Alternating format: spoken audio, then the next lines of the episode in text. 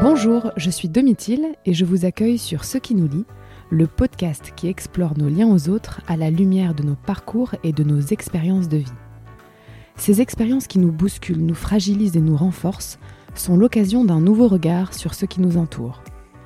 Fragile et puissant, intime et distant, le lien ne cesse de se renouveler et c'est ça qui me passionne.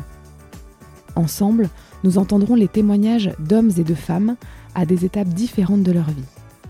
Ils nous partageront un engagement, une expérience, une épreuve qui a transformé et fait évoluer leurs liens avec ceux qui partagent leur quotidien. Leurs voix nous confieront leurs déceptions, leurs découvertes, leurs doutes, leurs questionnements, bref, ce qui nous lie.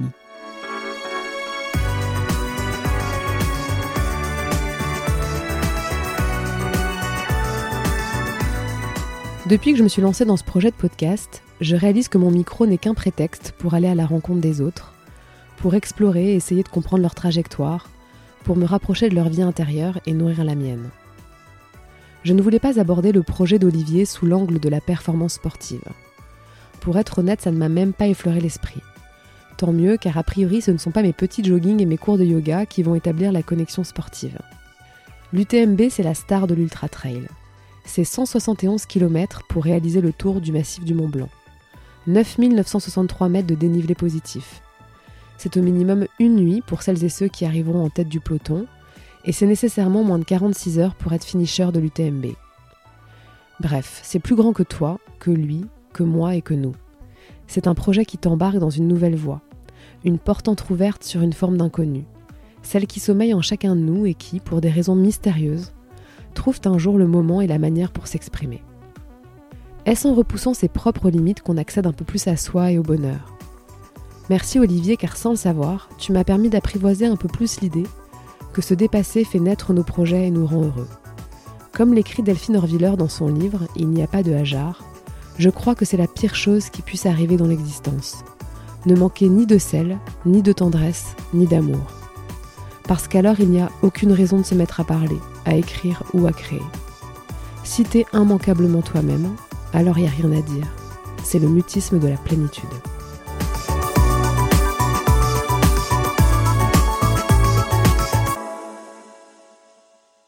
je m'appelle Olivier, j'ai 41 ans et je suis entrepreneur dans, dans, le web. Donc je crée des boîtes et en ce moment une app euh, mobile. Est-ce que tu peux me dire euh, pourquoi est-ce que ça représente pour toi euh, de témoigner sur ce qui nous lie aujourd'hui? Euh, Aujourd'hui, ce que je trouve intéressant, c'est de, de, parler de nos parcours de vie. le mien qui est, somme toute, assez banal, on va dire, mais, mais qui, qui, est devenu un petit peu plus aventurier ces dernières années.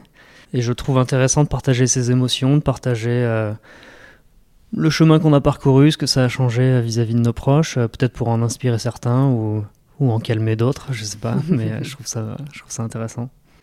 Donc la suite dit que tu es plutôt euh, entrepreneur dans l'âme. Pourquoi? Qu'est-ce qui te plaît là-dedans, toi? Bah, C'est une bonne question. Euh, J'aime beaucoup... Euh, en fait, avec l'arrivée d'Internet, on s'est rendu compte qu'on pouvait entreprendre beaucoup plus facilement que nos parents, qui devaient construire des entreprises souvent industriel ou un peu compliqué. Euh, là, Internet facilitait grandement les choses et ça m'a ouvert les yeux sur le fait qu'on pouvait résoudre des petits problèmes du quotidien assez simplement en fait. Et je sais pas d'où ça vient parce que je suis pas issu d'une famille d'entrepreneurs. Mais j'aime beaucoup l'idée de me poser des questions sur les petites souffrances du quotidien, les petits problèmes, les petits, les petits grains de sable dans les rouages, et de me dire qu'en fait facilement on peut créer une boîte pour arranger ça. Et puis il y a un petit côté aventurier, un petit côté liberté qui me plaît beaucoup. J'aime beaucoup l'idée de créer son équipe, euh, de ne pas me faire imposer une sorte de des, règles ou voilà. J'aime bien ce, petit espace de liberté, même si bah, maintenant tout le monde le sait, je pense, parce que l'entrepreneuriat est très à la mode, mais euh, c'est quand même son lot de son lot de souffrance et de up and down. Euh. Mm, mm, mm. Donc, mais, mais ça me plaît beaucoup. Ouais.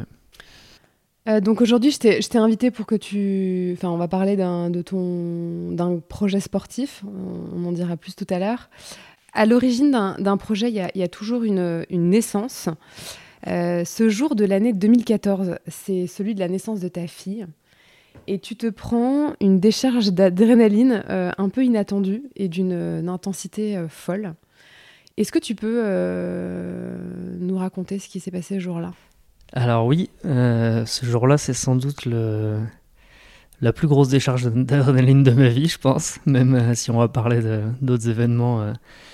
Mais ouais, ce jour de donc le 23 octobre 2014, donc c'est la naissance de ma fille. En fait, avec ma femme, on, on était allé à l'hôpital la veille euh, parce que bah voilà contraction c'était notre deuxième donc on, commençait à connaître un peu la musique et en fait on nous avait renvoyé chez nous parce que c'était pas visiblement pas le moment et le lendemain euh, en pleine nuit euh, ma femme donc Marie me réveille et me dit là je crois quand même qu'il faut y aller donc je la je suis un peu le, calme de la famille et je lui, explique que non, cette fois, faut pas qu'on se précipite, qu'elle prenne un bain, etc.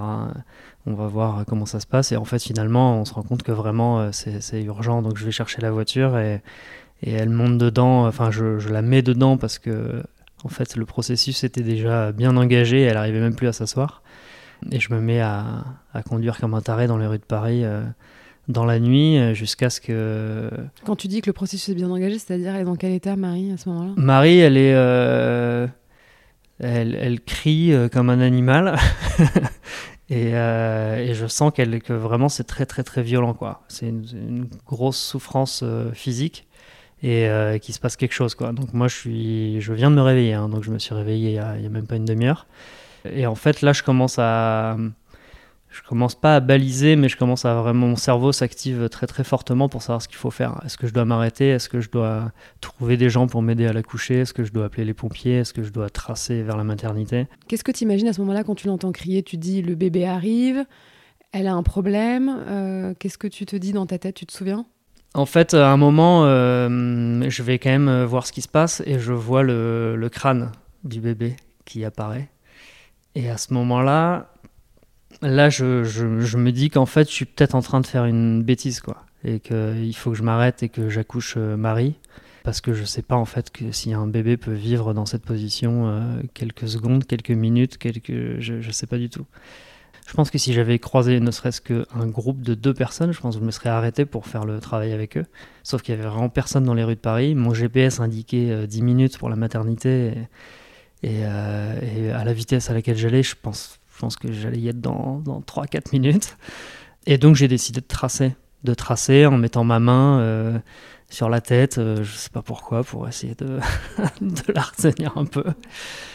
Et, euh, et je pense qu'au final, enfin tout le monde m'a dit au final c'était le bon choix, mais sur le moment je faisais pas trop le malin et même après je faisais pas trop le fier parce que je sais pas si c'était la bonne solution, si je mettais pas en péril en fait la vie du, du bébé.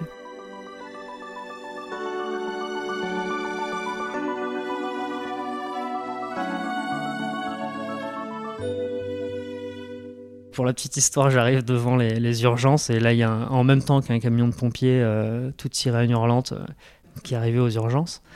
Et je me suis dit, bah, il faut que j'arrive avant lui.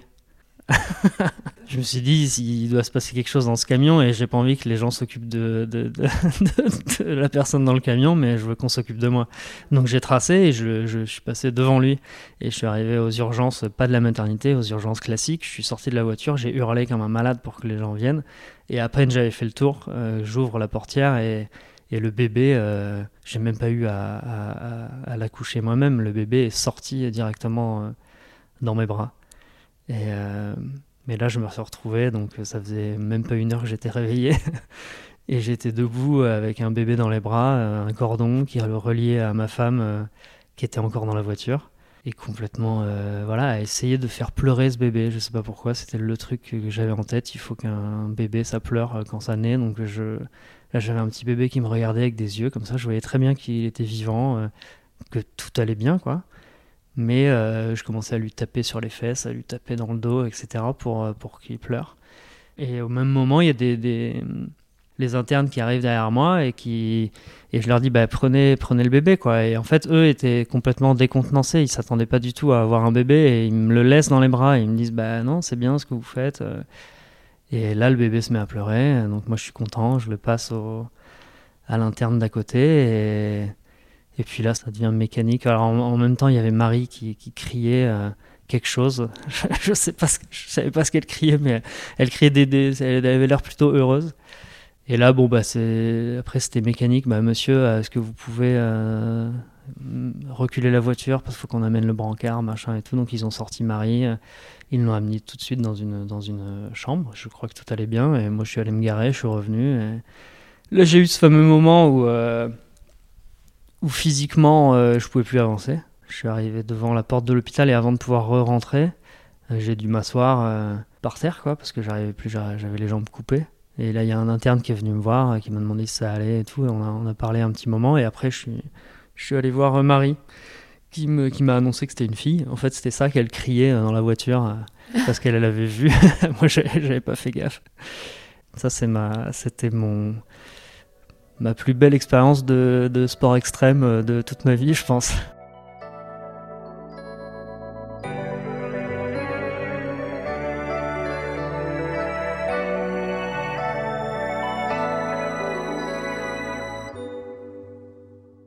Avec le recul, euh, qu'est-ce que cette expérience, ça déclenche en toi? Parce que quand on a préparé euh, cette interview, c'était amusant. Tu étais retombé sur un, papier que tu avais écrit justement dans la foulée de, la naissance de, ta fille. Et sur ce papier, tu pas noté n'importe quoi, quoi. Ouais, effectivement. Euh, je sais plus si, si c'était quelques jours ou quelques semaines après cet événement, enfin cette naissance, mais j'ai eu le besoin enfin l'envie ou le besoin de d'écrire. C'est la je suis pas quelqu'un qui écrit beaucoup normalement, mais c'est une des premières fois de ma vie où j'ai senti vraiment ce besoin-là de d'écrire ce qui s'était passé. Sans doute parce que je l'avais raconté euh, pas mal, euh, évidemment, à mes amis et tout ça. Parce que j'avais aussi mis pas mal de temps à le raconter. Euh, parce que quand je te disais que je savais pas trop ce qu'il fallait faire dans cette situation, pendant pas mal de temps après, je m'en suis un peu voulu de, d'avoir tracé à la maternité, de pas avoir géré les trucs moi-même euh, pendant le trajet. Je savais pas si c'était bien ou pas d'avoir fait ça. Enfin, ça paraît bizarre maintenant. Maintenant, l'histoire est belle et, marrante à raconter, mais euh, pendant longtemps, je me suis demandé si c'était ça qu'il fallait faire et si j'avais pas, euh, j'aurais pas, il aurait pas pu se passer quelque chose de grave, quoi. Et en fait, après, j'en ai parlé à plein de monde et tout le monde m'a dit non, t'as eu un super instinct de survie. C'est exactement ce qu'il fallait faire, machin. Donc, euh, donc ça m'a rassuré et j'ai écrit ça. Euh, et quand j'en parle dans ce mot, en fait, que j'ai écrit pour moi et pour Marie, pour qu'on s'en rappelle tous les deux, c'est vraiment un, petit souvenir à nous deux. Effectivement, je me surprends à parler de, de sport extrême, quoi. C'est-à-dire, qu'est-ce que tu qu'est-ce que as écrit, tu te souviens? Bah, je, fais clairement le lien entre les, petites aventures que j'ai pu avoir.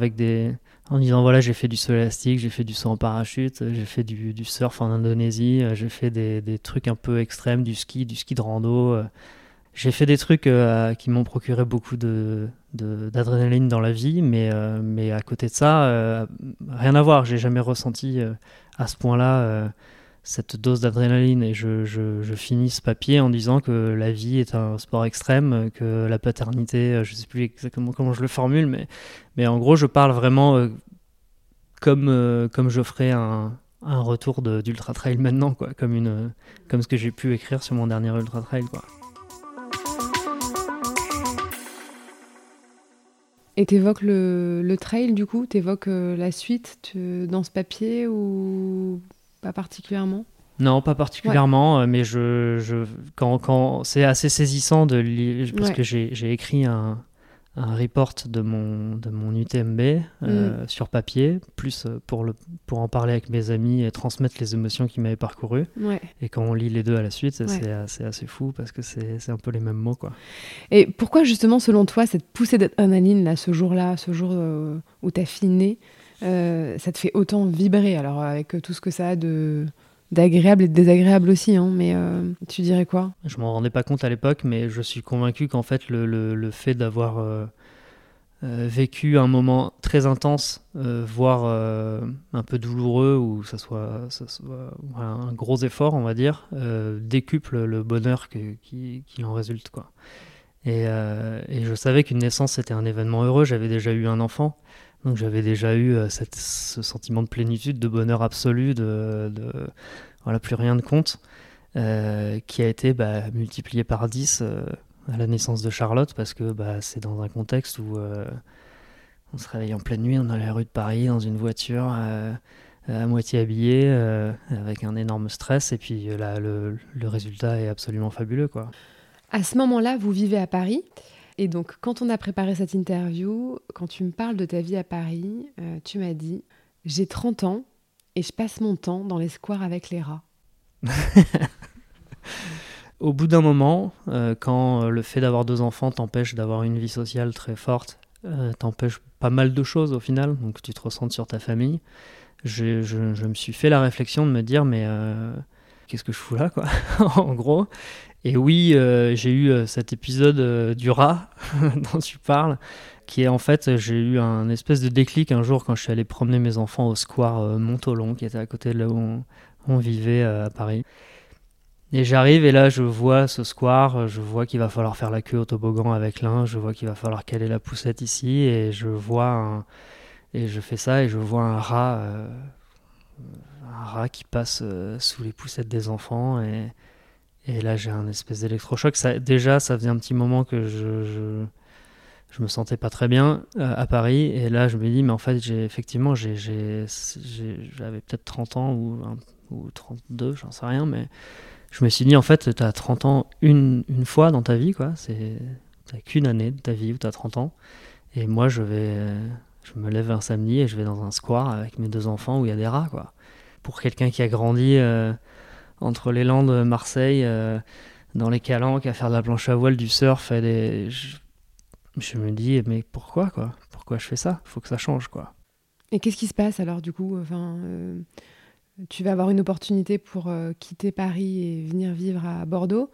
Comment vous, vous en parlez tous les deux? Tu te souviens de ce jour? Où vous avez peut-être une discussion qui marque un peu un tournant quoi, dans votre vie de famille Ouais, bah, il se passe un, un gros travail de mon côté pour pour essayer de, de, partir de Paris et de, de convaincre Marie que c'est mieux ailleurs en fait. Ouais, ouais, je, je bosse, euh, j'utilise tous les arguments possibles pour qu'on change de vie et elle est super réceptive à ça. Et en vrai, elle est, elle est très facile à, hmm. convaincre. Hmm. Et donc, ouais, ouais on cherche euh, tout simplement du boulot euh, hors Paris avec moi l'idée de J'étais entrepreneur au tout début de ma carrière. Ensuite, euh, j'ai vécu à Paris comme, euh, salarié dans, des boîtes du web. Euh, et du coup, moi, mon, ma vie idéale, la prochaine étape, c'est d'être entrepreneur hors de Paris, dans le web, sur des, thématiques qui me plaisent. Donc c'est ce que j'essaye de faire, évidemment. Et donc, on cherche à Marseille, on cherche à Bordeaux. Et on trouve à Bordeaux, où je trouve un projet pas loin d'être parfait puisque on est dans l'entrepreneuriat où je, m'associe en fait à, au fondateur euh, d'une start-up à Bordeaux. On pilote la boîte euh, à deux euh, avec une équipe pendant, pendant plusieurs années à Bordeaux. D'accord, donc c'est 2015 quoi, l'année de votre départ. C'est ça. Moi je pars 2000, fin 2014 et la famille me rejoint en début 2015.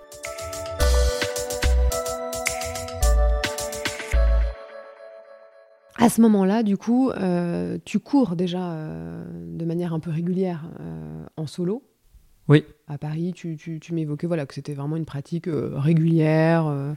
Ouais, je cours parce que je cours pour m'entretenir. quoi. Je cours parce que je suis gras et qu'il faut se dépenser et que j'ai pas je fais pas beaucoup d'autres sports à, part ça. Quoi. Bon, tu fais quand même des courses type semi, euh, puis des marathons de façon assez régulière. J'ai ce petit côté compète aussi qui que je cours pas que pour rien. quoi. Donc euh, j'essaie de prendre des dossards. Je prends des, dossards pour un 10 km, pour un semi-marathon. Euh, et pendant que je suis à Paris, je vais jusqu'à faire mon premier marathon. Mais tu restes quand même assez crispé, c'est ce que tu m'avais confié pendant notre, notre, notre échange avant qu'on enregistre. Euh, tu m'as dit voilà avoir été pendant un, moment euh, crispé et voire un peu cynique euh, sur le jogger et, et toute la panoplie voilà qui l'accompagne. Pourquoi Qu'est-ce qui t'agace en fait à ce moment-là dans le jogger? Bah, en... en fait, au départ, quand je me mets à courir, je trouve que c'est un sport de naze, quoi trouve ça nul. Ouais. Je trouve que les, ça procure aucune sensation. Hein. Les, vêtements sont immondes. Tout le monde est habillé en fluo avec des chaussures horribles. Mhm. Et tu cours sur du béton à Paris. Enfin, je trouve ça, je trouve ça vraiment nul. Mais parce que pour moi, les sports trop cool, c'est le surf évidemment avec le style qui va avec. C'est euh, moi, je fais de la pelote basque aussi. Ça, c'est un sport euh, traditionnel euh, du Sud-Ouest qui, est, à mon sens, euh, le meilleur sport du monde, mais, mais, euh, mais qui est aussi assez classe. Euh, j'aime les sports extérieurs, j'aime les sports un peu avec du matos, avec des cordes, etc. Et pour moi, le, jogger, et je pense que c'est peut-être comme ça que me voit maintenant pas mal de monde, mais c'est. Euh, Il te fout le cafard, quoi. Ouais, ça me fout le cafard. Le mec qui va courir à, à Paris, ça me fout le cafard à la à l'époque. Puis tu, en fait, tu vas découvrir le trail. Alors euh, le trail, pour ceux qui connaissent pas, c'est la course euh, en pleine nature. C'est ça, tu me. C'est ça. Ouais. Ouais, Et là, tu bascules en fait d'une certaine manière. C'est-à-dire que tu passes d'une forme de cynisme, euh, de crispation, à un sentiment voilà de, de, de joie, quoi, de bonheur, de, de, porter ton dossard quand tu cours. C'est ça. Qu'est-ce qui change? Pourquoi? En fait, effectivement, je, vais courir sur du béton, enfin sur du macadam jusqu'à jusqu'au marathon, et après je découvre, euh, je découvre les trails. Et les trails, euh, comme tu dis, c'est des courses nature, donc c'est des courses sur, euh, sur des chemins. Ça peut être en montagne, ça peut être euh, en forêt, mais c'est de la course nature. Je découvre un, sentiment de liberté que j'avais pas eu depuis, depuis longtemps. des paysages, des, les gens aussi. Je, découvre que les gens sont super humbles, qu'il y a vraiment un peu tous les, tous les profils sur ce genre de course, que ça se parle beaucoup ça se la raconte pas. Euh, c'est beaucoup moins performance que des courses euh, type marathon. Euh, il y a des ravitaillements, il y a des gens qui nous parlent. Je sais pas, je trouve, je découvre un univers que je connaissais absolument pas et je trouve ça vraiment hyper sympa. Moi, ce qui m'intéresse, c'est en fait quand tu passes, tu vois, d'une forme de un peu de cynisme dans la relation, qui selon moi, hein, enfin tu me dis si je me trompe, mais qui est aussi un peu une façon de rester à distance. Hein. C'est drôle, mhm. mais c'est une façon de rester à distance un truc euh, plus basique, tu vois, euh, genre je suis heureux, j'aime, euh, et allez, je me mets dans le délire et je plonge dedans. Est-ce que selon toi, cette bascule-là, ça peut être le début de quelque chose? Oui, je pense. En fait, c'est le début de découverte des valeurs que moi j'ai trouvées dans le trail, mais que j'imagine sont également présentes dans la course à pied classique. En fait, je pense que je prends une leçon d'humilité, moi, quand je me mets à la course à pied en général. Et c'est que ce cynisme d'avant, cette espèce même de regard un peu moqueur sur, euh, sur les joggers et leurs t-shirts et leurs euh, leur godasses, euh, bah c'était juste un manque d'humilité de ma part. Et ça, plus je progresse dans la distance sur le trail, et plus je me rends compte qu'en fait l'humilité c'est fondamental pour arriver au bout, parce que tu as besoin des autres, tu as besoin de les comprendre. Et, et donc ouais, moi, pour moi c'est une vraie leçon, et maintenant je, je, vois le regard descendant des gens quand tu vas faire ton jogging. Ou, euh, et je, je, ressens ça, je, je, je, vois bien en fait. Tu perçois, ouais. ouais. Hmm. Je vois comment j'étais. Et, euh, et ouais, ouais, c'est, c'est, c'est bien, c'est une belle leçon. Ouais, bien sûr, carrément. Ouais.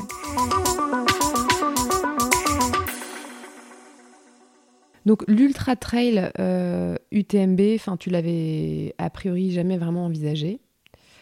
Est-ce que tu peux nous expliquer déjà en ce que c'est? Parce qu'il y en a probablement plein d'auditeurs qui vont écouter cet épisode et qui ne connaissent pas, euh, et en quoi ça consiste, voilà. Bah euh, l'Ultra Trail, euh, l'UTMB, l'Ultra Trail du Mont Blanc, c'est une course de 170 km et de 10 000 mètres de dénivelé qui part de Chamonix et qui arrive à Chamonix. Donc en fait, c'est le tour complet du massif du Mont Blanc en, passant par des, par des cols qui vont jusqu'à 2005-2006. Euh, cette course, elle est euh, mythique. Cette année, c'était les 20 ans de, cette course-là. Et moi, à l'époque, quand je démarre le trail, c'est même pas envisagé, quoi. C'est même pas envisageable. Enfin, je, connaissais euh, l'histoire, l'existence de cette course, mais pour moi, c'était pas du tout, ça faisait pas, c'était pas le sport que je pratiquais, quoi. Donc, je, j'imaginais même pas faire ça. C'est vraiment que quand on commence à augmenter les distances qu'on commence à se dire, ah, ça serait quand même fou, euh, je sais pas, ne serait-ce que d'aller à Chamonix pour voir les mecs qui font ça, quoi. Et petit à petit, le, le, cette espèce de d'admiration de cette course devient un rêve, puis devient un objectif. Plus j'ai rallongé euh, les courses, plus je me suis dit, mais en fait, ça implique quoi de faire l'UTMB Et là, je me suis renseigné. Et en fait, faire l'UTMB, c'est compliqué c'est compliqué parce que ça demande un chemin euh, hyper long euh, déjà de préparation physique, d'être capable de le faire. Et ensuite, pour s'inscrire, ben, il, il faut des points, il faut des courses qualificatives. Il y a tout un système un peu compliqué de, points, en plus qui a fortement évolué dans ces, dernières années, dans lequel moi je décide de, m'inscrire. Je me dis, ok, je vais, vais pas tenter l'ultra trail du Mont Blanc d'abord, je vais tenter la, petite, entre guillemets, puisqu'elle fait quand même 100 km et 6000 mètres de dénivelé. Et je me dis, je vais, voir si je suis capable de, de faire celle-là. Donc je me lance dans cette aventure un peu folle, même complètement seul, en fait, de, participer à cette course. Et en 2021, je réalise euh, la, CCC, donc cette course de 100 km et 6000 mètres de dénivelé. Euh, et c'est magnifique, quoi. Je, je, la termine avec des émotions super fortes et, un sentiment de. Bah ouais, d'avoir atteint un, bel objectif dans ma vie. Mais surtout, euh, maintenant, s'ouvre à moi la, vraie, la fameuse, la, grande, quoi. L'UTMB, la, vraie.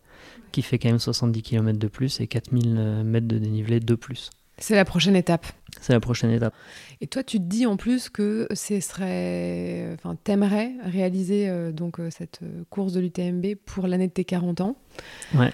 il se trouve que, comme tu nous l'as évoqué là à l'instant, c'est un peu le parcours du combattant pour obtenir un dossard et que ça peut pas se faire pour l'année de tes 40 ans. Ouais. Mais ce sera pour celle de tes 41. C'est ça. Ce jour-là où tu apprends que tu as bien un dossard qui t'attend et que tu vas pouvoir courir cette ultra trail, qu'est-ce que tu Effectivement, euh, c'est, euh, je pensais pas ressentir autant d'émotions au fait d'avoir euh, accès à un dossard. mais le jour où je suis sûr à 100% que j'ai mon dossard pour l'UTMB, je, je, dois m'asseoir quoi. Je m'assois et je, je, réfléchis, ok, cette fois je vais vraiment le faire. À qui je vais le dire Est-ce que je le garde un peu pour moi C'est déjà une partie de, de, du rêve qui est réalisé en fait. C'est que j'ai le, le droit de le faire parce que comme tu dis, c'est très compliqué d'y participer. Euh, et, pour mes 40 ans, euh, bah, je suis pas tiré au sort tout simplement. J'avais réuni tous les points, j'avais fait toutes les courses qualificatives. J'étais allé me qualifier dans des courses pas possibles euh, en France, en hiver, dans la boue, dans les machins. Et, en fait, au final, c'est même pas suffisant. Il faut être tiré au sort. Et là, je l'avais pas été. Donc quand ça a été le cas pour celle-là, c'est une, une grande joie, quoi.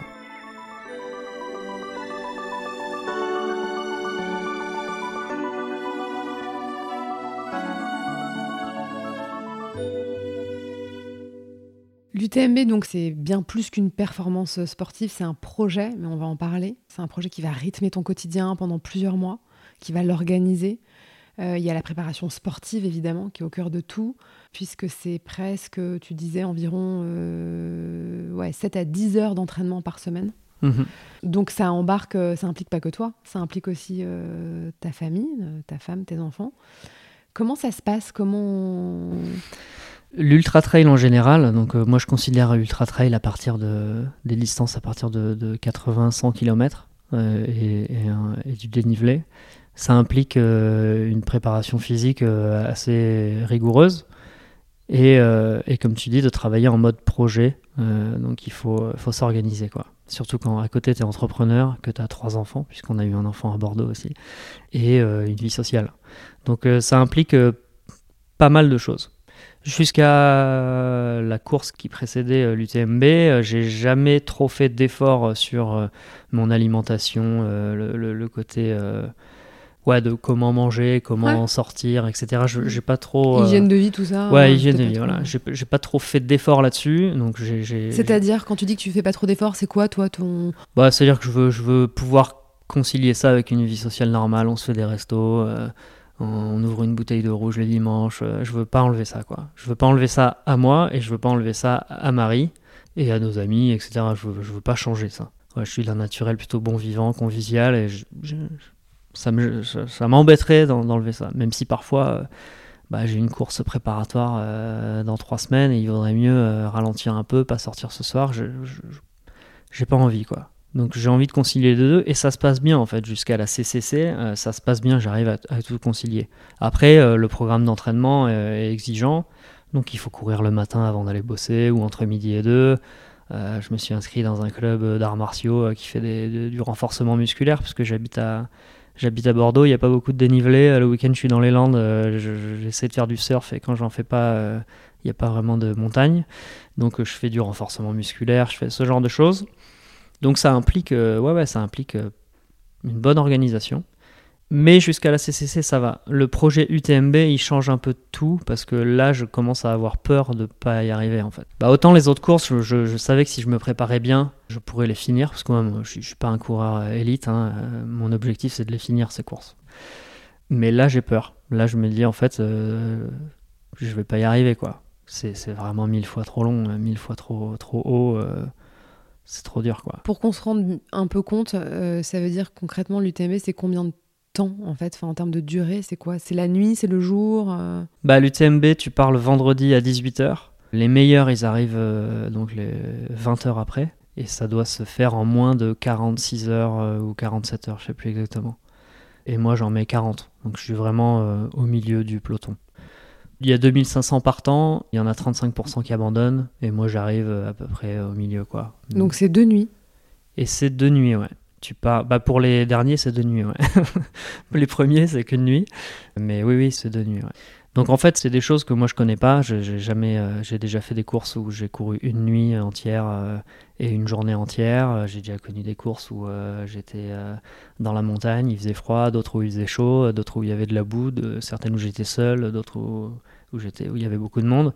Mais mais là, là, ça, ça, me paraît vraiment vraiment énorme. Et donc, pour revenir à ce que je disais, en fait, euh, cette année-là, je décide de faire ce type de concession. Donc, d'avoir une meilleure hygiène de vie et de changer, en fait, un peu socialement. Ouais. Oui, c'est ce que j'allais dire, parce que du coup, euh, ça implique des renoncements qui sont euh, clairement visibles aux yeux des autres.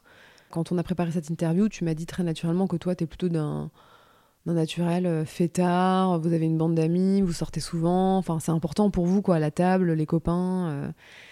Donc c'est pas neutre quoi de se changer, enfin de, ouais, de, transformer ça. Comment, tu, comment ça se passe? Euh, ça se passe euh, sous la contrainte de, sinon tu vas pas y arriver quoi.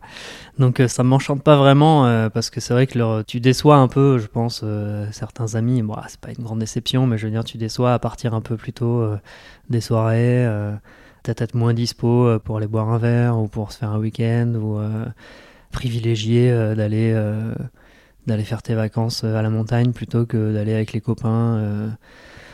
Oui, euh, c'est bizarre, quoi. En fait, c'est se faire un peu violence, finalement, quoi. Mais en fait, c'est tellement récompensé par les moments que je vis à côté, même dans la préparation, en fait, et dans les, progrès que je vois sur ma, préparation physique, sur l'intérêt grandissant que j'ai pour ces courses, ces valeurs, les, les manières d'y arriver, les, manières. Je me renseigne énormément sur les manières psychologiques de, d'arriver au bout de ces courses-là. Euh, je, je, suis accompagné par des gens qui, qui m'aident un peu en mode coaching mental euh, allégé, on va dire, mais euh, qui m'expliquent les rouages et en fait je me passionne par ça. Quoi. Donc ça, me, ça me paraît 2000 fois plus important que, que le reste. Ouais, bien et 2000 fois plus passionnant. Mais, mais c'est vrai que c'est pas facile. Et qu'est-ce que tu trouves dur, toi, alors? Parce que concrètement, euh, tu m'avais dit, bah voilà, quand on a un dîner, enfin, je pensais qu'on sortait pas le, un soir et que j'apprends qu'il y a un dîner, bah moi, le lendemain, j'ai un entraînement de prévu, donc euh, tout de suite, je suis focus entraînement et je me dis que ça va impacter mon entraînement. Enfin, tu vois, très concrètement, dans quel état d'esprit tu te retrouves? Comment tu penses, en fait? Qu'est-ce que tu te dis? Bah, j'essaie de pas passer pour le pénible de service, quoi. Donc, euh, surtout auprès de Marie. Mais Marie, en fait, on avait eu une discussion quand j'ai eu le dossard je lui ai dit, écoute, je vais, ça y est, je vais faire l'UTMB. Donc elle était trop contente pour moi et c'est génial. Et j'ai vraiment essayé de la sensibiliser en lui disant ça a changé un peu nos vies et, merci d'ailleurs de m'accompagner et tout ça et de, comprendre. Mais là, ça va être un petit cran au-dessus quoi. Donc faut être prêt. Euh, je pense que les vacances, euh, là cette année, on n'ira pas là, mais je pense plutôt là, et machin. Et donc là, je vois qu'elle euh, elle me dit ouais, ok, mais en, mode d'accord, je vais faire l'effort quoi. Là où avant c'était d'accord, on va s'adapter, là c'est ok, je vais faire l'effort.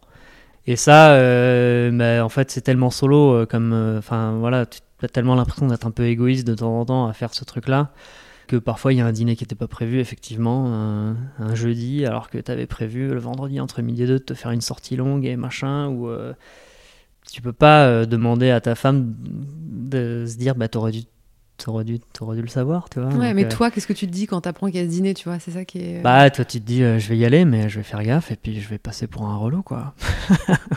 et surtout, je vais essayer de faire attention, quoi. Ouais, de ne pas vraiment être le Olivier d'avant, quoi. Plutôt essayer de montrer que j'ai envie d'être quelqu'un d'autre pour. voilà. Sans non plus devenir monsieur trail qui parle que de trail, quoi. Ce, qui, ce que je suis un peu devenu depuis, quoi. Et là, aujourd'hui, c'est un bon exemple. Quand tu dis le Olivier d'avant, parce que l'Olivier d'avant, c'est qui? Enfin, tu, tu dirais quoi? C'est bah, euh, je pense peut-être un peu moins focus sur ses objectifs, quoi. Un peu moins sérieux, un peu plus décalé, quoi. Là, les ces, objectifs de, d'endurance euh, m'obligent à un certain sérieux que j'avais peut-être moins avant, quoi, ou que je montrais moins avant. Et qu'est-ce que ça change d'ailleurs, euh, du coup, justement, l'arrivée un peu du sérieux, tu vois, dans ton état d'esprit d'une forme de rigueur, enfin tu vois un truc un peu plus pragmatique, peut-être terre à terre, basique quoi, tu vois. Euh, dans ta façon, euh, je sais pas, d'appréhender euh, les autres, quoi. Et même toi de te positionner? En fait, c'est bizarre, mais moi, je, je, suis sérieux au boulot et je suis pas sérieux hors dehors du boulot. En gros, c'est ça que j'aimais bien dans ma vie d'avant. C'était de me dire, au boulot, je suis hyper focus et je suis une autre personne à côté, quoi. C'est-à-dire que je me détends vachement et puis euh, je fais des sports cool, je fais du surf et je fais de la pelote basque et derrière on fait un repas et on se marre et, euh, donc c'était ça ma vie, quoi. Des moments très conviviaux hors travail et travail d'être euh, sérieux. Et là, en fait, l'ultra trail, l'ultra distance hein, t'oblige à être sérieux en dehors du, du, boulot, quoi. Enfin, dans ton programme et d'être un peu seul aussi. Parce que au boulot, t'as des longues plages où tu bosses tout seul, tu prévois les trucs, machin et tout. Bah là, c'est pareil. Là, euh, il y a des. Moi, je suis peut-être un peu, un peu geek du truc, mais je... quand je prépare une course, euh, je passe des heures devant un tableau Excel à écrire euh, entre chaque étape quel est le dénivelé, où est le ravitaillement, où est le truc, machin. Je, travaille là-dessus. C'est une activité qui te demande du, travail, quoi. Bien sûr. On n'imagine pas, en fait. Tout l'investissement que tu vois, ça implique, enfin, en tout cas, ou, ou que ça déclenche parce que on n'est pas obligé de s'investir autant. Enfin, tu vois, peut-être probablement il y en a d'autres qui le font. Euh. Exactement. Ce que j'allais te dire, c'est que ça, c'est ma méthode à moi. Mm. Mais y a des, moi, je croise des gens sur des courses et même sur l'UTMB euh, qui sont beaucoup plus euh, dans le dans l'instant sans préparation, quoi. D'ailleurs, je comprends pas comment ils font, mais mais qui partent et qui savent même pas où est le prochain ravitaillement et et donc ils, sont, ils, ils ont l'air beaucoup plus libres que moi, mais moi pour accéder à cette liberté, j'ai besoin, j'ai besoin de préparer le truc.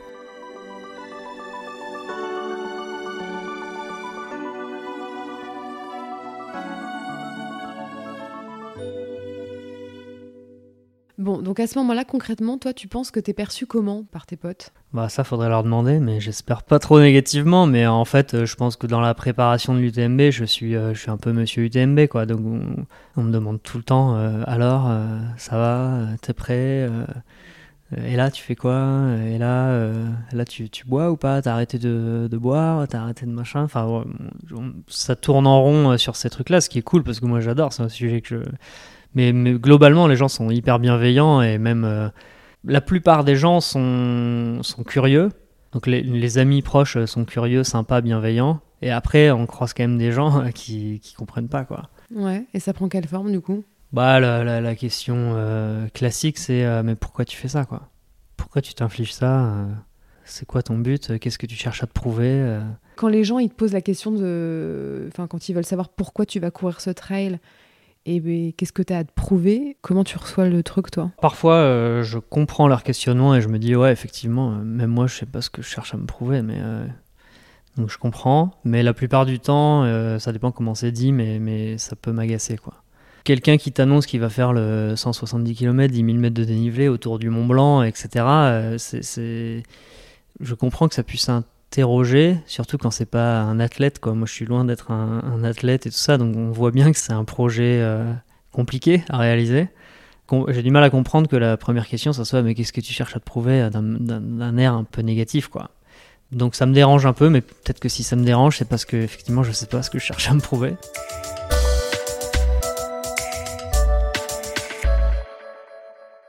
Et je pense qu'on a, on a tellement besoin euh, de soutien en fait dans ce truc-là qu'on aimerait que tout le monde dise euh, c'est génial, euh, c'est top, euh, ah ouais j'aimerais bien faire ça moi aussi, on, aimerait bien que les gens soient avec nous donc je pense qu'on c'est compliqué de d'avoir ce type de remarques mais en vrai ça, ça m'atteint pas trop, je, sors généralement par une pirouette ou en retournant la question quoi, bah à ton avis qu'est-ce que je cherche à me prouver, je sais pas, toi tu fais quoi en fait pour te prouver des choses ouais, ça doit être une crise de la quarantaine. Et toi, c'est quoi la tienne, tu vois? Mais euh, En vrai, j'ai pas les réponses, donc euh, peut-être que les, les, questions qui gênent, c'est quand, c'est quand on n'a pas la réponse. Toi, tu te sens porté par un, projet en fait qui est plus grand que toi finalement. Enfin, tu vois, l'ultra trail, l'UTMB, c'est d'une certaine manière, c'est ça, c'est ce genre de projet qui nous transcende, mais aussi qui s'installe dans tous les coins de notre quotidien.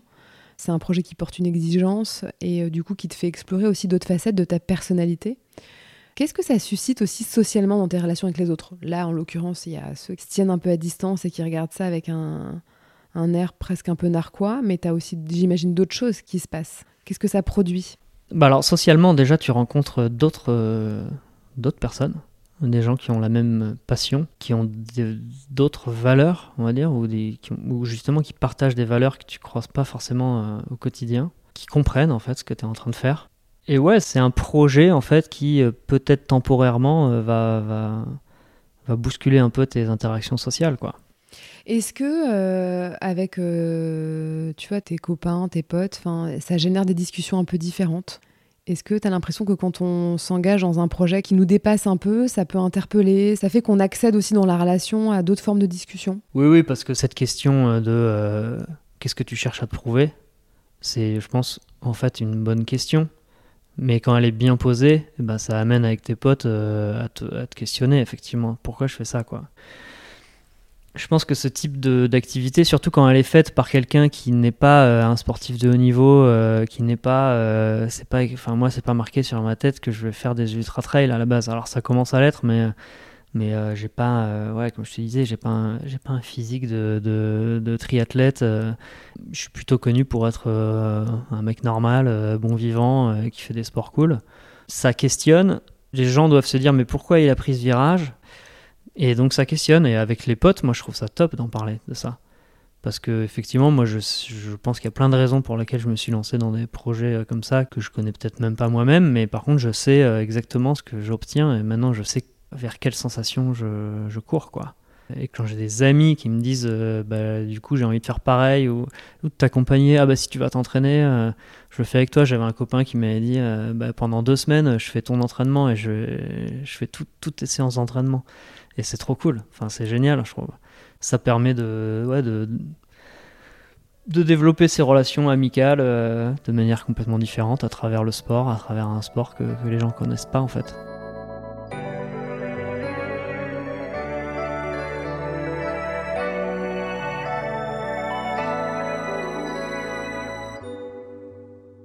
Puis ça y est, en fait, tu te retrouves à, à Chamonix. Ouais. C'est bientôt le départ. C'est comment l'ambiance? Qu'est-ce que tu ressens ce jour-là? En fait, euh, Chamonix, euh, le dernier week-end d'août, premier week-end de septembre, euh, c'est de la folie, quoi. C'est le rendez-vous mondial de tous les mecs qui font de l'ultra trail, en fait. C'est vraiment mythique et, les rues sont bourrées de gens qui sont tous à la recherche de la même chose. On sent vraiment qu'il y a un lien très fort entre les gens entre ceux qui vont chercher leur dossard, ceux qui l'ont déjà, ceux qui ont le bracelet UTMB, ceux qui ont le bracelet de la course d'en dessous, etc. Tout le monde se regarde, mais, tout le monde se toise pas comme j'ai pu le voir dans d'autres compétitions. Là, c'est vraiment du, euh, bah, on va faire un truc de dingue ensemble, quoi. Moi, je, regardais qui avait déjà son dossard UTMB, je regardais sa tête, et puis on croise nos regards, on se, je sais pas, il y a quelque chose qui se passe euh, dès, la veille de la course.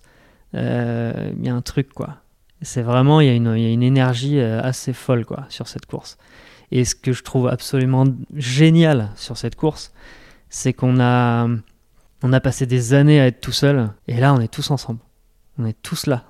Et, c'est sûr qu'en fait, un mec qui fait l'UTMB, c'est sûr qu'il est passé par les mêmes, euh, les mêmes steps que toi. Parce qu'il a les points, il a les courses qualificatives et tout, donc c'est obligé.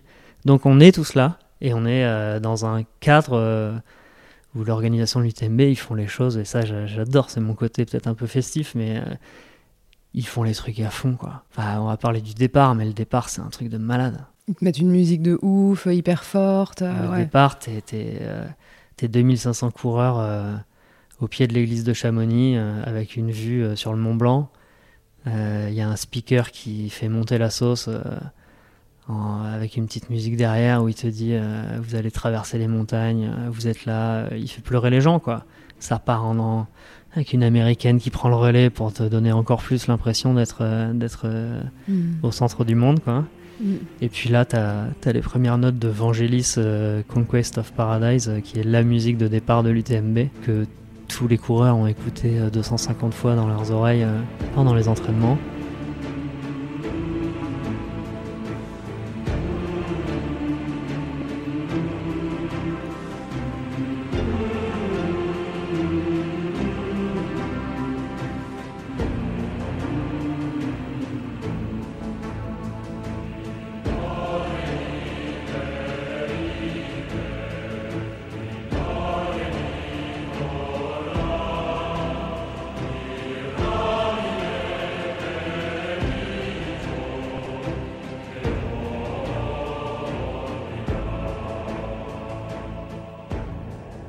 Et là, bah, t'as les poils qui se dressent, euh, t'as tes voisins qui se mettent à pleurer. Euh, et euh, tu regardes le Mont Blanc, tu te dis, je vais, faire le tour, ça y est, j'y suis, quoi. C'est un, truc de, un truc de malade.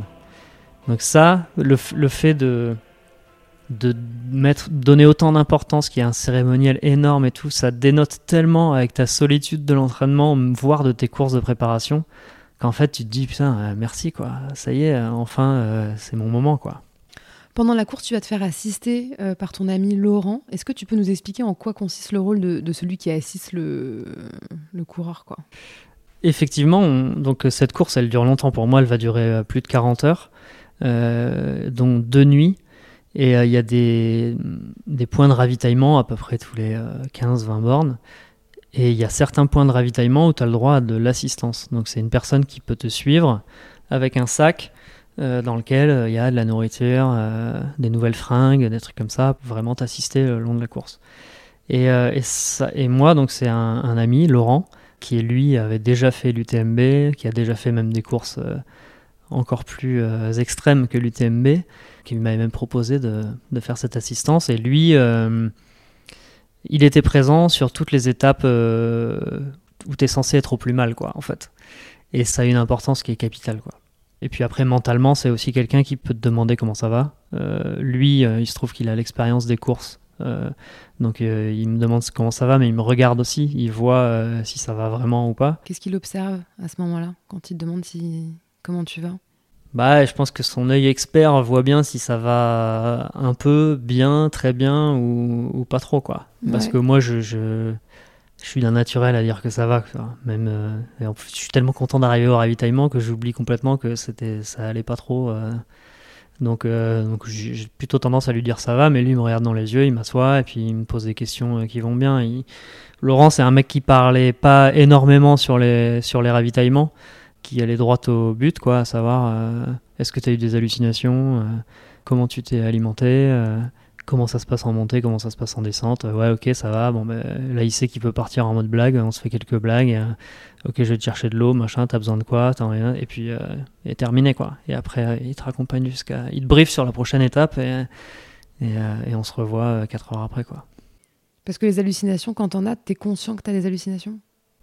Ah ça, les hallucinations, c'est un sacré sujet, ouais. moi, j'y croyais pas trop, en fait, qu'on avait des hallucinations, parce que tout le monde te dit, ouais, j'ai eu des hallucinations, j'ai vu des trucs de fou dans la forêt et tout. Euh, moi, j'étais là, ouais, bon, ça me paraissait bizarre et effectivement, euh, moi, j'ai eu beaucoup d'hallucinations.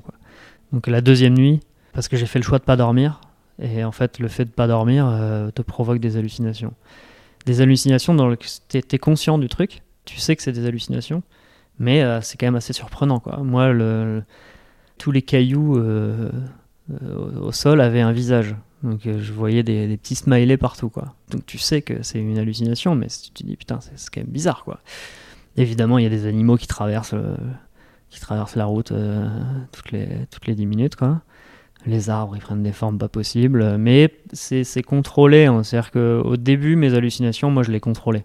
Et ça, c'était une question qu'avait Laurent à chaque ravitaillement. Il me disait Ok, mais tes hallucinations, c'est bien, tu les apprivoises en gros, mais est-ce que tu est-ce que t'en as pas trop, quoi Parce que je pense qu'il savait que si t'en as trop, le seul moyen, c'est de dormir. Et donc, t'as eu besoin de dormir un peu? Et non, j'ai pas dormi, euh, j'ai pas dormi, non. J'ai pas eu, j'ai, jamais eu sommeil, j'ai eu beaucoup d'hallucinations. À un moment, j'ai eu des hallucinations qui, que je contrôlais plus, donc là, ça me faisait un peu peur.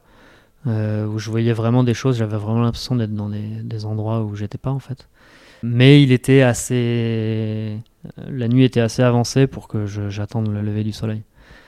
Et là, c'est vrai que des hallucinations en pleine journée, là, j'en ai pas eu. Ouais, donc tu t'en remets quand même euh, vraiment euh, complètement à lui et à la fois euh, tu te montres d'une certaine manière fort, mais aussi hyper vulnérable, quoi. Ah bah ouais. ouais. En fait, je sais pas comment j'aurais fait sans lui. J'aurais, j'allais plutôt bien moi pendant toute la course. J'ai eu des, des gros moments de moins bien, mais que j'ai réussi à contrôler, gérer tout seul. Ça s'est passé entre les ravitaillements. Ces moments de moins bien, ouais, qu'est-ce qui se passe? Ouais, tu, tu peux nous raconter? J'ai eu deux moments très durs. Euh, j'ai eu un moment euh, au milieu de la course où bah, tu n'arrives plus à lever les jambes, euh, tout commence à lâcher petit à petit, ton moral, ton physique. tu te dis qu'est-ce que je fous là, etc. Mais ça, c'est des moments que j'avais préparés. Donc je savais que ça allait arriver et je savais à quoi me raccrocher. C'est-à-dire, quand tu dis que tu les avais préparés, comment tu. Bah, tu, j'avais, j'avais des pensées positives préparées à l'avance. Ah je savais à quoi j'allais penser je, quand tu te prépares euh, mentalement à une course euh, de cette distance, euh, il y a des choses à savoir. quoi. Il y a des trucs qu'on se dit entre trail trailer, notamment ça repart toujours. Ça repart toujours, c'est une phrase que tout le monde dit, c'est ça repart toujours. Tu peux être dans le, le, pire état, ça va, ça va repartir, c'est sûr. Et quand tu l'as déjà vécu et que tu le sais, bah moi je savais que ça allait repartir en fait. C'est vrai que sur le moment, tu es, au, bout de 100 bornes et 5000 de dénivelé, tu t'es épuisé, t'es éreinté, tu as, vraiment l'impression que ça repartira pas. Mais en fait, tu, tu, tu, expliques à ton cerveau que ça doit repartir. Et ça repart.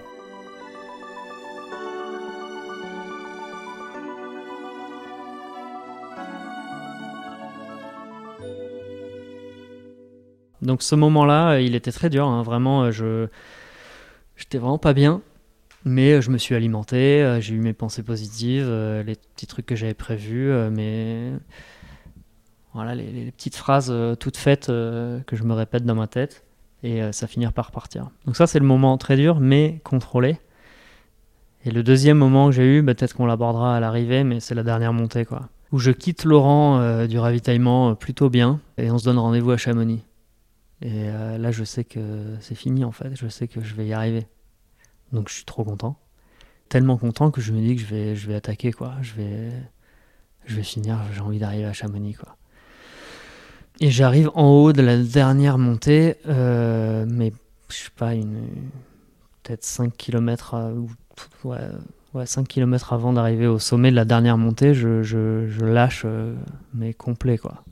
Ouais. Qu'est-ce qui se passe du coup quand tu dis que tu lâches complet? Bah je lâche, euh, j'ai plus rien quoi, j'ai plus de jus et là et là pour le coup j'ai beau faire appel à ce que je veux, j'arrive même pas à faire appel à quoi que ce soit quoi. Ouais, les petites pensées que tu avais préparées. Euh, je pense que je suis sorti de, la course, je suis sorti du truc, euh, genre j'étais déjà à Chamonix et en fait c'est le truc qu'il faut pas faire quoi. C'est qu'il faut, il faut sur un ultra trail comme ça, il faut prendre étape par étape, il faut te dire là j'arrive à tel endroit, là j'arrive à Courmayeur, là j'arrive au refuge Berton, là j'arrive à Arnouva, là j'arrive au Grand Col Ferret, tu, vois, tu, mm. tu, connais toutes tes étapes. Et moi, à la fin, j'ai fait tout, tout, tout, bien mon travail euh, jusqu'à jusqu'au dernier ravitaillement. Et, euh, et, là, je me suis pas dit, euh, je monte à la flégère en temps de temps, ce qui est prévu, machin et tout. Non, je me suis dit, je vais à Chamonix. Et en fait, j'ai zappé une étape. Et quand je suis arrivé, donc la flégère, c'est le dernier, le dernier sommet avant Chamonix je suis arrivé, j'étais, j'étais plus personne, quoi. J'étais un fantôme, euh, j'arrivais même plus à parler. Euh.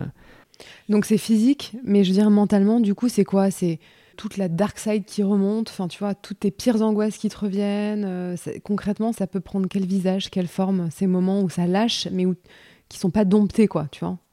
C'est là et ça te traverse en fait. En fait, le, le, le, moment où ça lâche, là, le dernier moment où ça lâche, c'est, je pense, très très physique et fatigue.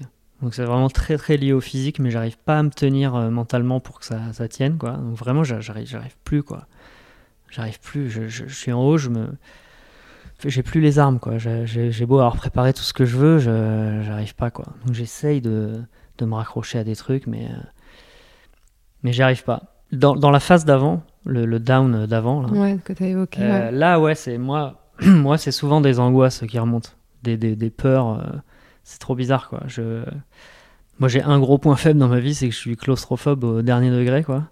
Et, euh, et dans ces moments-là, je suis dans un tunnel quoi. Genre je suis au pire endroit de... où je peux être quoi. C'est-à-dire que j'ai un tunnel qui se referme sur moi et, c'est horrible quoi. Ouais, c'est pas un tu- tunnel euh, euh, Ah, vi- visible, enfin je veux dire apparent, mais c'est un tunnel. Ouais, euh, c'est c'est mon sentiment que j'ai quand je mental, suis quoi. claustrophobe qui, qui vient quoi. Ouais, exactement. Et, euh, et ça, tu te dis, putain, mais pourquoi, quoi? Pourquoi, pourquoi ça m'envoie ça comme message, quoi? Ça pourrait être une souffrance physique ou autre. Là, c'est trop dur, quoi. Donc, le message, ça, on se dit, ok, c'est c'est un espèce de petit combat et je vais, je vais le gagner, quoi. Mais le dernier down que j'ai, c'est pas un combat, c'est juste, il n'y a plus d'essence, il n'y a plus rien, c'est terminé, quoi. Et si je suis pas en haut de la dernière descente pour Chamonix, je pense que je, je vois même pas comment j'aurais fait pour continuer cette course, quoi. Qu'est-ce qui fait qu'à un moment donné, quand ça lâche, tu vois, plus ou moins d'ailleurs fortement, que ce soit mentalement, physiquement ou les deux, tu vas au-delà de toi, quoi. Tu vois, il y a, il y a un élan pour dépasser, euh, tu vois, ce qui, ce qui te fait souffrir et, et l'épreuve en tant que telle. Moi, je dirais que c'est la, hum, la clé, c'est la préparation. C'est d'être prêt à ça. Faut être, faut être armé. C'est comme tout euh, dans la vie, quoi. Je pense que si tu as déjà vécu quelque chose de, de compliqué, etc., que tu sais euh, comment t'en sortir, bah tu t'en sors la prochaine fois, quoi. Mais il faut savoir, quoi. Faut le savoir. Si tu sais pas que ça repart à chaque fois, euh, tu t'arrêtes, quoi. C'est sûr. Si tu sais pas que penser à, je sais pas moi, tes enfants ou à, un projet que tu as en, en tête avec ta famille ou avec des potes ou que ça, ça va t'aider à, à faire switcher le cerveau sur, sur autre chose et te recanaliser sur un truc positif qui peut te faire repartir. Si t'as pas ces armes-là, si t'as pas, si t'es pas préparé à ça, alors il y en a certainement qui l'ont naturellement, moi je l'ai pas naturellement, mais si j'avais pas cette technique-là, je j'aurais pas réussi. Alors, c'est très technique parce que c'est des pensées positives que tu as préparées, qui sont quasiment dans un tiroir, euh, tu vois, de ton cerveau, quoi. Mais si on les regarde, ces images-là, en fait, c'est que des images de liens, de relations, euh, Mm. de gens que t'aimes. C'est ça, les armes Ouais, dans, ouais, un, les armes, dans un c'est ça. trail Les armes dans le dur, dur, c'est ça. C'est que les gens, les liens. euh. Et après, t'as les, t'as des armes, euh, les autres coureurs. Les autres coureurs et les bénévoles qui sont au ravitaillement, sans eux, tu finis pas non plus, quoi. De toute façon, de base, pour faire 170 km et 10 000 mètres de dénivelé, si t'as pas de personne qui te donne de l'eau ou de la bouffe, tu peux pas le faire. Donc ça- le lien aux autres, il est, il est primordial. Et quand tu es au fond du trou, euh, au milieu de ta course, euh, tu as des petites tapes sur l'épaule euh, toutes les 10 minutes. quoi. Parce que tu as les mecs qui te disent Ça va, mec, euh, ouais, euh, tu, vas, tu vas y arriver, euh, ça repart. Ils te sortent leur, leur phrase à eux, euh, ils te donnent un petit peu de leurs armes aussi pour que tu y arrives, tu vois. Et toi, tu fais pareil, tu fais que ça en fait. Moi, la, la deuxième nuit, j'ai fait que ça. Tu vois, des mecs qui sont. euh, qui sont allongés euh, sur le côté, euh, qui ont complètement lâché, quoi, qui se mettent à dormir, et en fait tu passes ton temps à les voir, ça va, ouais, euh, tu, tu repars, euh, tu, tu veux de l'aide, euh, et tu essayes de, de leur donner un petit peu de tes armes à toi parce que tu vas bien, tu vois, et donc euh, tu donc c'est que ça. Donc oui, tu tes armes que tu t'es préparé toi-même pendant ta préparation, tes pensées, les pensées pour tes proches et tout ça qui t'aide beaucoup. Et puis tu as les gens tout simplement quoi.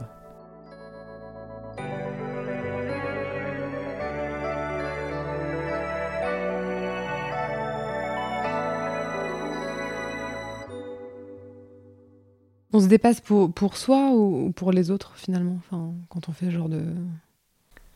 Euh, je pensais que c'était pour moi, et en fait maintenant je me rends compte que pour les autres, euh, ça a aussi du sens. Honnêtement, je pensais pas que les gens s'intéressaient autant à, à ça, quoi. Même à, à moi en particulier, quoi. T'as vraiment l'impression que c'est un truc super perso et égoïste, et en fait les gens ils, ils aiment bien, quoi. Ouais, bah, ça crée Ouais. un écho, ça résonne, bien Mm. sûr. Pourquoi, toi, tu penses? Bah tu vois, moi j'ai fait, euh, il y, a- une course qui m'a marqué dans ma préparation. C'était une course en Vendée, euh, juste avant Noël. C'était 130 bornes en Vendée, sous la pluie, de nuit. C'était vraiment le cauchemar absolu, quoi. C'est vraiment la pire course que j'ai jamais fait. Et en plus, t'es euh, peut-être 300 au départ et euh, 150 à l'arrivée. Donc t'es seul pendant toute la course. Et c'était juste pour avoir les points pour faire l'UTMB j'ai fait cette course. Quand je suis arrivé, euh, j'étais tout seul. Il y avait une dame dans une salle polyvalente euh, d'un village de Vendée qui m'a mis une chaise et une bière et qui a été euh, qui- m'a réconforté. J'ai trouvé ça génial. Et je suis rentré le soir même à Bordeaux en bagnole. Et je me suis dit, mais je suis seul au monde. Il y a que cette dame et ma femme qui m'attend. et en fait, je suis tout seul et je, je, je vais vais parler à personne de cette course-là. euh. Pourquoi je fais ça Et donc tu te dis, ouais, je suis vraiment euh, dans un projet totalement perso et tout. Et après, tu fais l'UTMB et c'est l'inverse total. C'est-à-dire que les gens te- adorent ça, en fait. Adorent te suivre, adorent euh, regarder ce que tu as fait, euh, connaître tes émotions, tes moments durs, tes moments cool et tout ça. Et tu te dis, mais pourquoi en fait ah Pourquoi j'en pourquoi j'en ai pas parlé avant du fait que je faisais mm. des trucs comme ça? C'est mm. très bizarre comme sentiment. Tu passes vraiment d'une quête perso euh, à un, un, truc, que, tu peux partager. Ouais, quoi. que tu partages avec tout le monde, même des gens que tu connais pas. Ouais. Dernière descente. Ouais. Vers Chamonix. Et c'est un moment qui est assez fort parce que quand on en a parlé, tu m'as évoqué avoir ressenti un espèce de, une espèce de plénitude, une espèce de cohérence, comme si toutes les pièces du puzzle euh, s'emboîtaient euh, enfin. Ouais.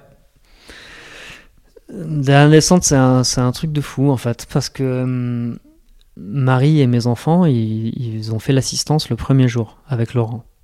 Et après, ils sont rentrés à Bordeaux, où ils étaient censés rentrer à Bordeaux parce que c'était la rentrée des classes le lendemain de l'arrivée de l'UTMB. Donc, euh, et j'avais une petite fille dans le plâtre en plus, donc c'était compliqué. Bon, bref. Donc, en gros, on a pris la décision de bah tant pis, euh, vous serez pas là à l'arrivée, quoi. Alors, ça m'a fait un peu de peine parce que euh, j'avais imaginé qu'ils auraient pu être là, mais, mais bon, il se trouvait que c'était pas prévu comme ça. Et moi, dans cette descente, donc comme je t'ai dit tout à l'heure, je suis au plus mal en haut. C'est-à-dire que je suis c'est, j'ai plus rien, plus de jus, rien, et je me traîne pour aller à Chamonix. C'est vraiment un calvaire. Et petit à petit, en fait, euh, voilà, je fais appel à, toutes les armes dont on a parlé, et ça repart, ça repart un peu. Et au milieu de la descente, euh, je commence à, recourir. Euh, et, et, là, quand je comprends que je vois Chamonix et je comprends que ça va arriver, je, me sens, enfin, ça repart complètement, quoi. Je commence à ressentir une sensation que j'ai pas que j'ai pas connue depuis euh, bah, tu vois peut-être 2014 euh, Charlotte quoi.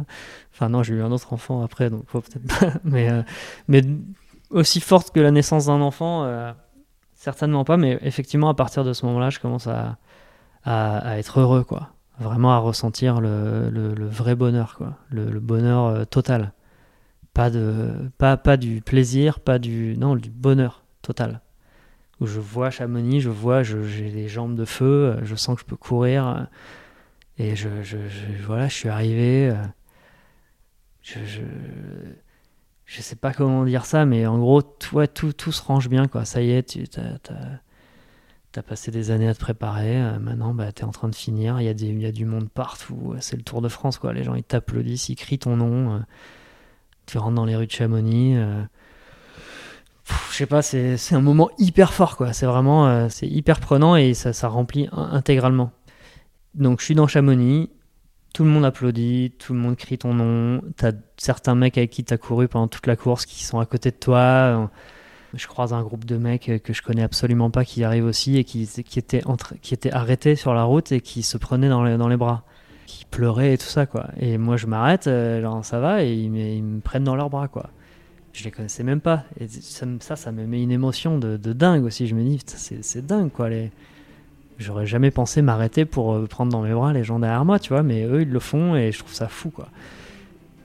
Et j'arrive dans Chamonix et là j'arrive euh, à un virage et je vois Laurent et sur les épaules de Laurent euh, je vois Charlotte, ma fille. Et à côté je vois Brune, mon autre fille, et, Bart, mon, fils, et, Marie quoi. Et là je sais pas comment dire parce que j'aurais dû halluciner qu'il soit là. Et en fait, c'était le, le, le, truc que je m'étais imaginé dans ma tête depuis toutes ces années, c'était que je finis la course avec eux. Quoi.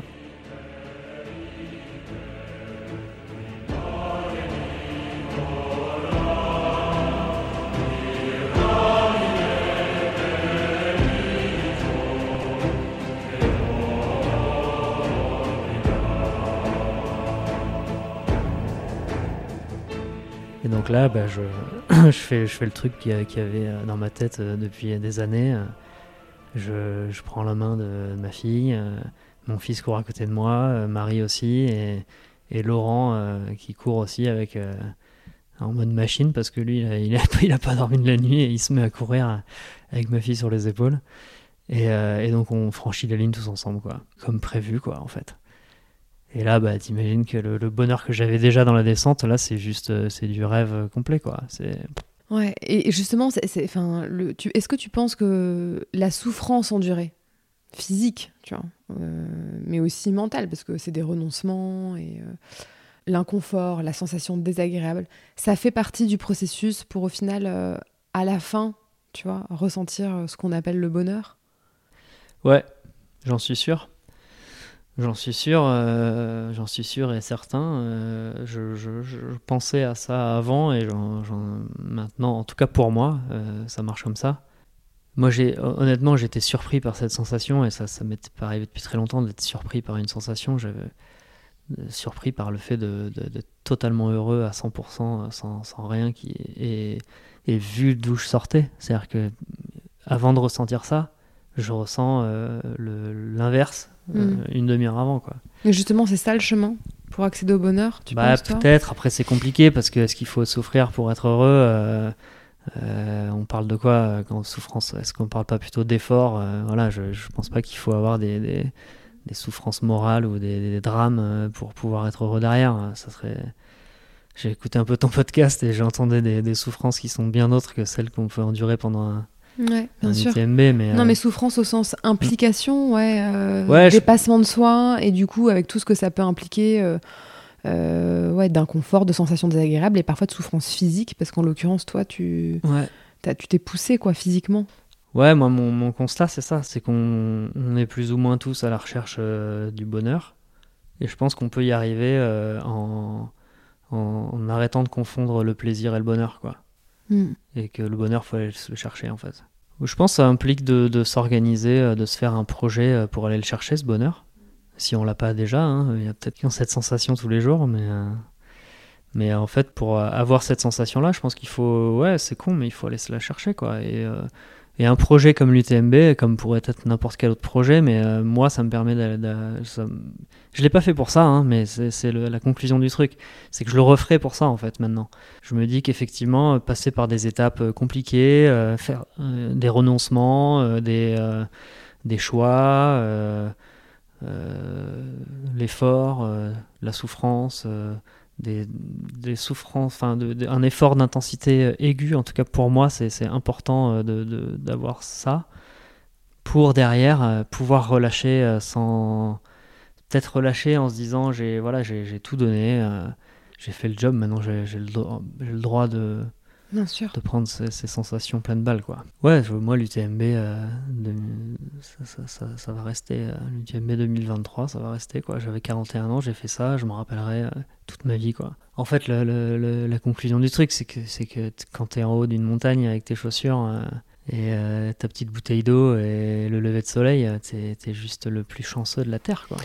Et tu m'avais parlé d'une phrase qui était importante pour toi, un peu un mantra, je sais pas si tu vois celle à laquelle je fais référence. Ouais. J'en ai plusieurs, mais euh, liées à l'ultra trail, euh, j'aime bien me dire que de faire la souffrance ton, ton, ta meilleure amie et tu seras plus jamais seul.